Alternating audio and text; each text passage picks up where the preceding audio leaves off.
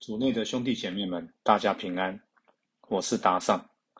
今天是一月六号，星期四。我们要聆听的是《若望一书》第四章十九节至第五章第四节。主题是爱就要宽恕。聆听圣言。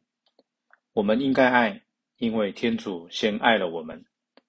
假使有人说：“我爱天主。”但他却恼恨自己的弟兄，便是撒谎的，因为那不爱自己所看见的弟兄的，就不能爱自己所看不见的天主。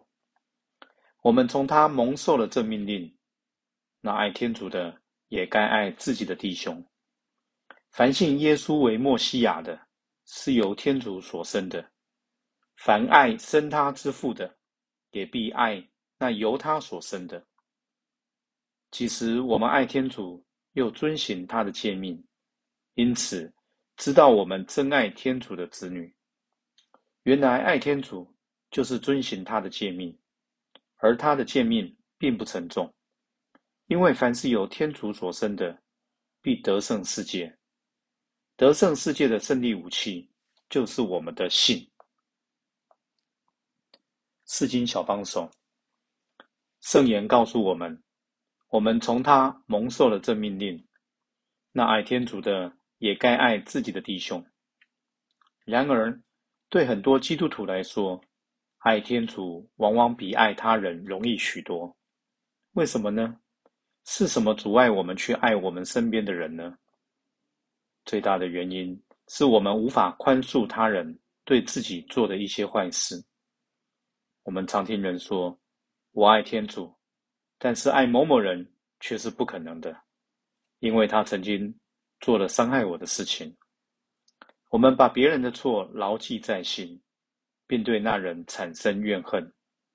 然而，即便我们无法忘记别人对我们的不义行为，我们仍旧可以选择原谅。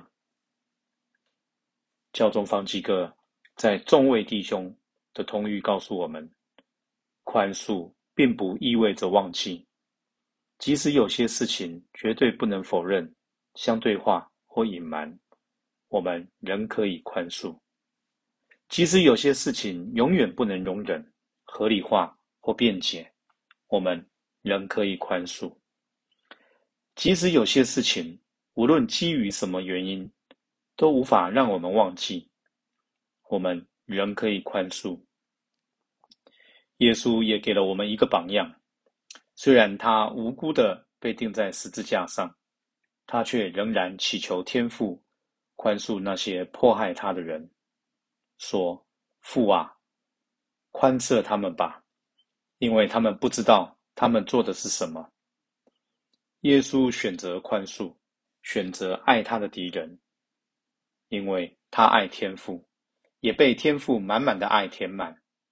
让他有力量这么做而不感到委屈。我们也要让天父的爱充满我们，好让我们能够像耶稣一样战胜世界的仇恨，结束怨恨和暴力的恶性循环。品尝圣言，莫想你已经蒙受了爱天主及爱敬人的命令，你该如何执行它呢？活出圣言。试着原谅一个得罪你的人，向他伸出和好的双手，全心祈祷。耶稣，谢谢你提醒我，爱是具体的，而不是靠感觉。请教导我如何宽恕得罪我的人。阿门。希望今天我们都活在圣言的光照下。明天见。